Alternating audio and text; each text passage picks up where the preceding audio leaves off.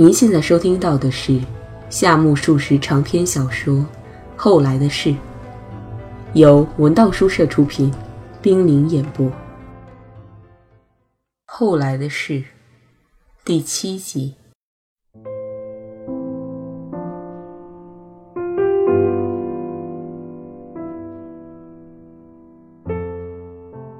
那天，陈武始终没有说出“我借钱给你”的话来。代柱也尽可能不再诉说三千代真令人同情、真可怜什么的。代柱心里想，自己对三千代固然不胜同情，但是要让毫无干系的哥哥也做到这一点，又是谈何容易的事。而过分多的使用伤感的语言，那不仅要被哥哥看不起，而且也像是对自己开玩笑。所以代柱就故态依然。悠哉悠哉地喝着酒，东拉西扯着。他边饮边琢磨，这大概就是父亲所指出的热诚不够吧。然而戴柱深信自己绝不是内耗低级的，要靠苦苦哀求来博取别人同情的人。戴柱觉得，若说什么最令人作呕，那么再没有比装腔作势的眼泪、苦闷、一本正经和热诚。更令人恶心了。哥哥程武深知戴柱的脾气，所以心里很清楚，若用那种做法弄得不好，将有损于他自己的人格。戴柱喝着喝着，渐渐把借钱的事丢在脑后了。他觉得今天两人对饮，喝得很痛快，就只谈了一些不伤脾胃的事。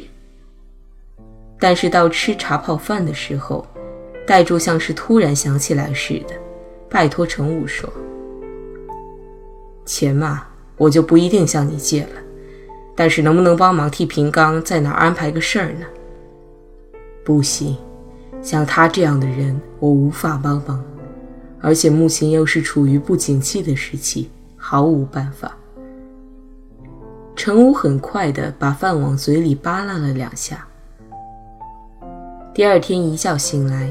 戴柱在床上首先想到的事是，要使哥哥出力，一定得靠他的实业家同僚。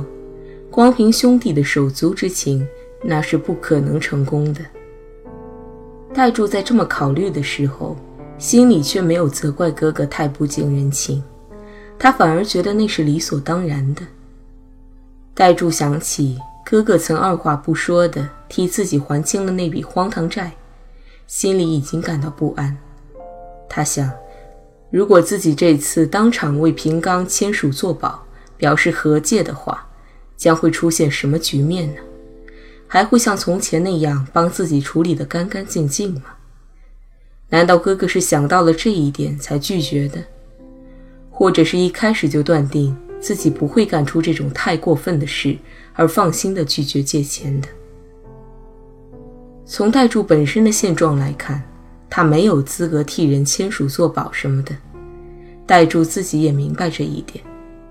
不过，若说哥哥是洞察到了这一点而拒绝借钱，这就令代柱有点意外了。代柱很想测试一下哥哥究竟是什么想法，想到了这些地方，代柱又感到自己未免存心不正，不由得苦笑起来。不过有一件事是可以肯定的，那就是平刚迟早会带着借据来找自己做保的。戴柱这么考虑着，起床了。梅也在吃饭间里盘腿而坐的看着报纸。等他看见头发湿漉漉的戴柱由洗澡间进屋来时，立即端正了坐姿，折好报纸放到坐垫的旁边，同时大声说道。梅烟真是不同凡响呢。你在读它？嗯，我每天都看的。有趣吗？有趣呀，实在有趣。有趣在什么地方呢？什么地方？嗯，要我具体说出来倒不好办了。怎么说呢？不是，毕竟写出了那种现时代的不安吗？嗯。你感到其中发散着肉感味吗？感到了，很浓厚呢。戴柱不想了，端着红茶回到书房，在椅子上坐下来，出神地望着庭园。只见满身结实的石榴树的枯枝上和灰色的树干下部，萌出了混杂着暗绿色和暗红色的新芽。它们只在戴柱的眼中一闪而过，没留下什么刺激。在戴柱的脑海里，现在没有留下任何具体的东西，仿佛室外的天气似的，完全处于静止状态。但是在脑海深处，无数极微小的。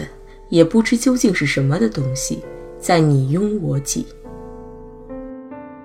这就如同乳酪中有着无数的小虫在活动，也不会使人感到乳酪所在的位置有丝毫的变化一样。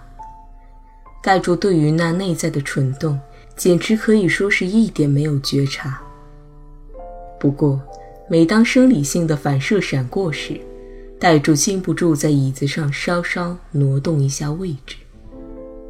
近来，人们像说什么流行语似的，总爱使用“现时代了”“不安了”这些词儿。代柱却不大用这些词汇，因为他认为自己是生活在现时代的，这一点根本毋庸赘言。再说，他深信自己不必因为现时代就产生不安。戴柱认为，俄国文学中出现的不安气氛。是天时和政治压迫的结果，而法国文学中的不安，则因为通奸的事过多；以邓南遮为代表的意大利文学中的不安，又在于彻底堕落导致了自暴自弃。所以，日本作家偏爱从不安这个角度来反映社会面貌的写作方法，其实是一种舶来品。代柱虽然在学生时代就有一种从理智上怀疑事物的不安，但往往进展到某一点时就戛然而止，然后退回原处。打个比喻的话，正如朝天空掷石子一样，代柱想，现在最好不要去掷这种不痛不痒的石子。禅宗和尚所谓的那种大仪现前的境界。则是代柱从来没有接触过的未知世界。代柱生性伶俐过人，不会那么轻率地怀疑一切事物。代柱平时也在读那部梅野基赏的连载小说《梅烟》，今天却把报纸往泡着红茶的茶杯旁一放，不愿意打开来读了。邓南遮笔下的主人公都是富家子弟。这些人奢侈挥霍，他们胡作非为，倒也不足为奇。但梅烟的主人是一贫如洗的人，要是没有爱情的力量，根本不可能发展成那样的局面。然而，在药吉这个人物的身上也好，在彭子这个女人的身上也好，简直找不到他俩是因为纯真的爱情而被迫离开社会的情友。那么，导致他们行动的内在力量究竟是什么呢？想了这一点，代柱感到不得其解。那主人公能在那种境遇中断然做出那样的行动，不像是有什么不安，倒是自己这种遇事犹豫不决的人，才是属于不安的呢。每当想到这一点，代柱便觉得自己是个特殊的人，但又承认。药吉那样的特殊人远比自己高明，所以代柱以往是怀着好奇心阅读梅烟的。但是这一两天来，戴柱觉得自己同药吉毕竟有着很大的差别，因此老是读不下去。戴柱不时在椅子上动动身子，于是他又感到自己能沉得住气了。不一会儿，他喝过红茶，就像往常那样看起书来。顺顺当当的看了大约两个小时，戴柱突然在某一页的中间部位停住，双手支疑。接下来，他拿起身旁的报纸读没烟了，但是依然感到不对劲。于是他浏览起其他的新闻。报纸上说大微博对高等商业学校的闹事事件，坚决站在正在骚论的学生一旁，措辞强硬。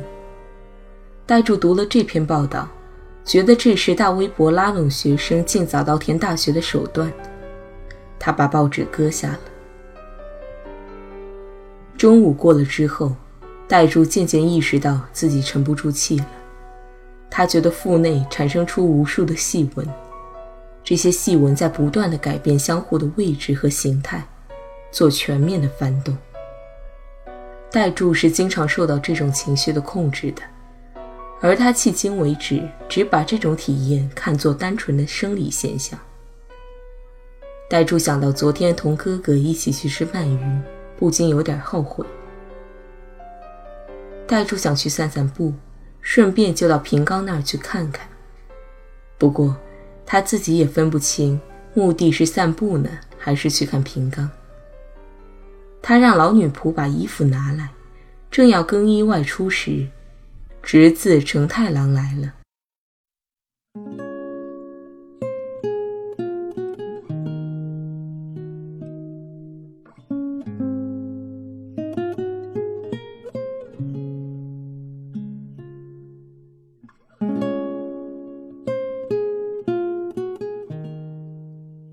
成太郎手持帽子，把模样很端正的圆脑袋伸向袋柱，坐了下来。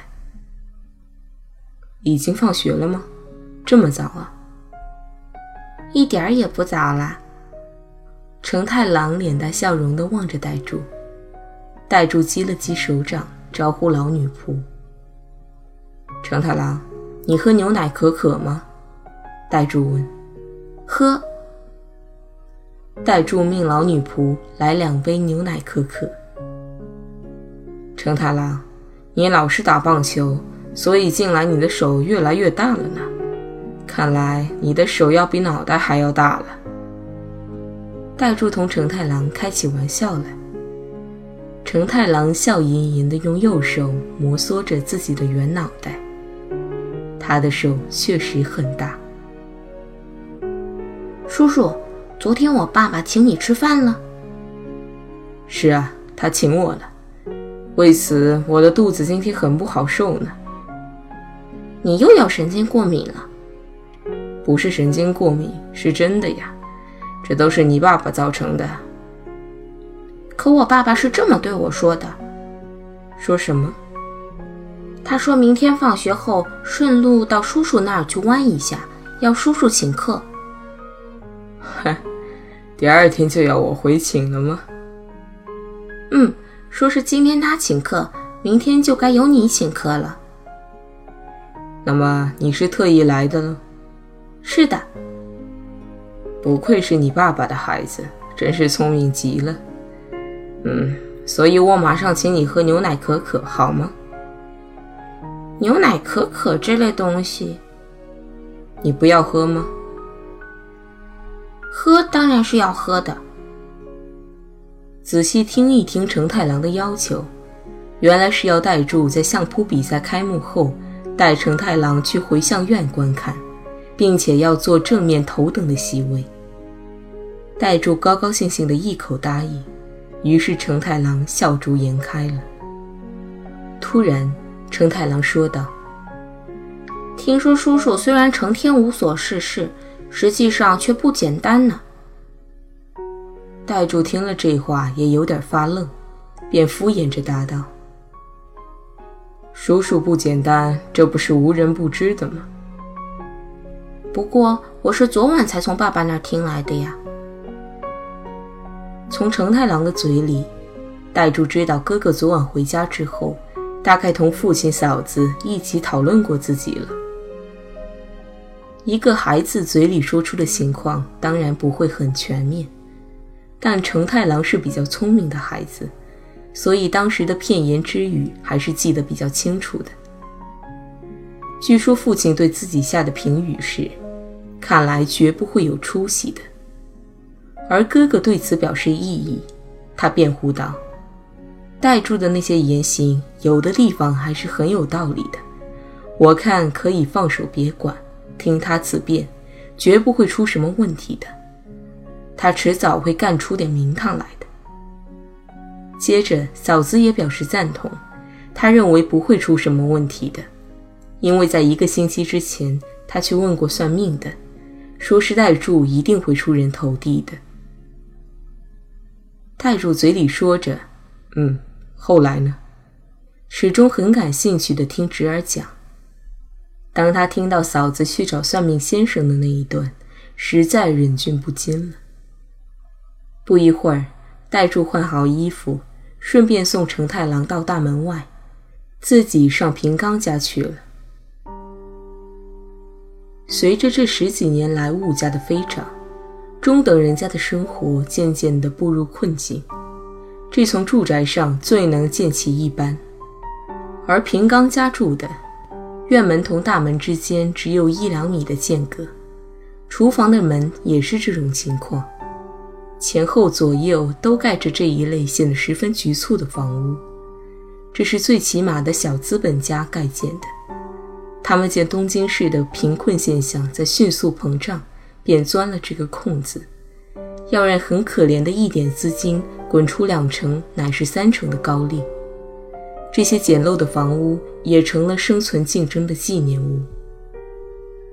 今日的东京市。尤其是在东京市的偏僻地区，无处不兴散着这种房子，而且宛如梅雨季节里的狮子，每天以惊人的速度繁衍着。代柱曾把这种现象称为“朝着沦亡发展”，而这也是显示日本现状的最好的象征。这些房屋中，有的是把煤油箱的箱底焊合成长形后。像鱼鳞似的披盖起来的。借住在这种房子里，没有人不被屋住在夜里的欲裂声惊醒。这些房屋的门孔上都有结孔，拉门无不划出槽槽。大凡头脑里关注着血本，每月想从其中获取点利钱而生活的人，都是租了这种房子而困居在其中的。平冈就是这些人中的一个。代柱从围墙前通过时，视线首先落在屋顶上。深黑色的屋瓦使他的心感到了异常的刺激。代柱觉得这没有光泽的泥瓦好像能无限制地吸取水分似的。门前还散落着日前搬家时蟹草包而留下的草屑。走进起居室。只见平冈正坐在桌前写一封长信，三千代在里间，可以听得衣柜上的金属环在叮当作响。他旁边有一只开着的大柳条包，包内露出了两只很漂亮的长衬衣袖子。在平冈表示“对不起，对不起，请稍等一会儿”的时候，代柱看到了那柳条包。长衬衣和不时往行李包中伸的纤手，拉门打开着，并没有要关的样子。不过三千代的脸是埋在阴影里的，代柱看不见。不一会儿，平冈把笔往桌上一掷，身体坐坐好。他好像是在专心致志地写着什么很复杂的事情，耳朵发红了，眼睛也发红了。你好，这些天多承帮忙，非常感谢。我想改日当面向你表示谢意，不过还没有动。听了平冈的这一番话，使人觉得这不像是在解释，而是带有挑战的口气。平冈只穿长睡衣，没穿衬衣和紧身裤，盘腿而坐。由于衣襟没有弄端正。胸口的毛微微外露，还不曾安定下来吧？代柱问道。岂止是没有安定下来？唉，也许我这辈子是安定不了了。平冈气冲冲地抽起烟来。代柱很理解平冈为什么用这样的态度待客，这绝不是针对代柱的，而是针对社会的。不。是对着他自身而发的，所以代柱反而怜悯不已。不过，对戴柱这样的人来说，平刚的腔调使他感到浑身不舒服，只是没有生气而已。这房子还行吗？房间的布局好像不好。嗯，哦，不好也只有不好了。若想住满意的房子，不做股票买卖就无指望。东京近来建造的好房子，不都是股票商盖的吗？好像是的，但是每盖一所这种好房子，不知要毁掉多少别的房子呢。所以还是这么住住吧。平刚这么说着，大笑起来。这时候，三千代出来了，他向代柱轻声致意，说着这几天多蒙照应，坐了下来。同时把手中那卷红色法兰绒放下，让戴柱看。这是什么玩意儿？孩子的衣服，做好后还不曾动过呢。刚才在柳条包的包底里发现了，就拿出来了。他一边说，一边解开着衣服上的带子，并把袖筒向两边摊开。哟，看呢。你还藏着这东西呢，快撕了做开布吧。三千代把小孩子的衣服放在膝上，不吭声地低头瞅了一会儿。这同你的那件是同时做的呢。她说着，望望丈夫。是这一件。平刚在那件有碎白花纹的夹衣里面，贴身穿着珐琅绒料子的衣服。这衣服应该换掉了，热得受不了。戴住这时又目睹从前的那个平刚了。夹衣里面还衬珐琅绒，一定要嫌热的，可以换衬衣了。是的，但我怕麻烦，所以仍穿在身上。我是对他说该洗了，脱下来吧，但他怎么也不愿脱。不不，我马上就脱。我也觉得颇不舒服的。话题终于远离死去的孩子的事，与戴柱刚进来时相比，气氛明显的缓和了。平刚说：“好久没在一起了，喝一杯吧。”三千代也表示要去收拾收拾，请代柱务必多坐一会儿，便到里屋去了。代柱看着他的背影，心想：“我一定得设法替他借点钱来。”我说：“你找到什么差事了吗？”“嗯，怎么说呢？又想找到，又想没找到。没找到是指我现在还相当空闲；找到是指坚持找的话，总会解决的吧。”平刚的语气很悠闲。但戴助听后，只觉得平刚是迫不及待的要找到事情干。戴助本想把昨天同哥哥的谈话结果告诉平刚，现在听了平刚的这一番话，决定暂且不提，因为戴助总觉得自己那样做的话，好像是在故意撕破平刚苦心摆出来的尊严。再说平刚只字不提借钱的事。所以自己不必主动把事情公开谈出来。不过这样缄默不言，平刚一定会在心里咒骂我戴柱是个冷血动物的。然而戴柱现在已经对这一类的非难不感到什么了。戴柱也承认自己实际上不是一个热诚的人。如果能回到三四年之前的那个戴柱，来批判的看眼前这个戴柱。戴柱也许会觉得自己堕落了，但是若从眼前的戴柱来看三四年前的戴柱，戴柱又觉得当时确实夸示了自己的道义心，并且洋洋得意地宣扬了他。戴柱现在是这样想的：与其费心机去把镀金的东西冒充成真金，还不如在黄铜就是黄铜的情况下，去忍受人们。对黄铜应有的蔑视来得自在。戴柱之所以甘于以黄铜的本色出现，倒不是因为他有过像小说书中那样的经历，突然受到狂风巨澜的摧残后，惊愕之余而顿时有所醒悟。应该说，那完全是凭着他自己特有的思索能力和洞察能力，自己动手见次剥去了那层镀金的。戴珠认定这镀金的一大部分是父亲给涂抹的。那时候，父亲像块纯金，很多长辈都像块纯金，大凡受过相当教育的人，无不像块纯金。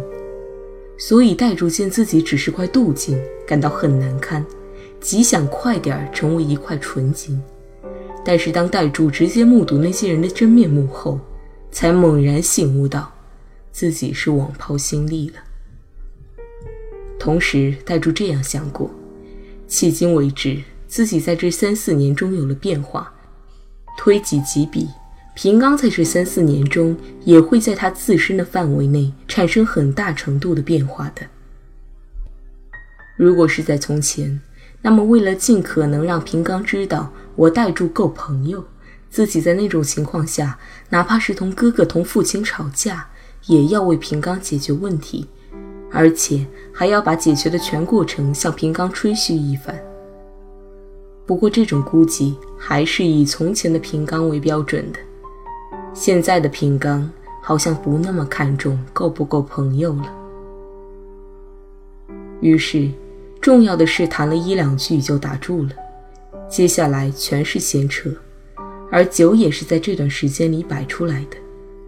三千代手持酒壶替两人斟酒。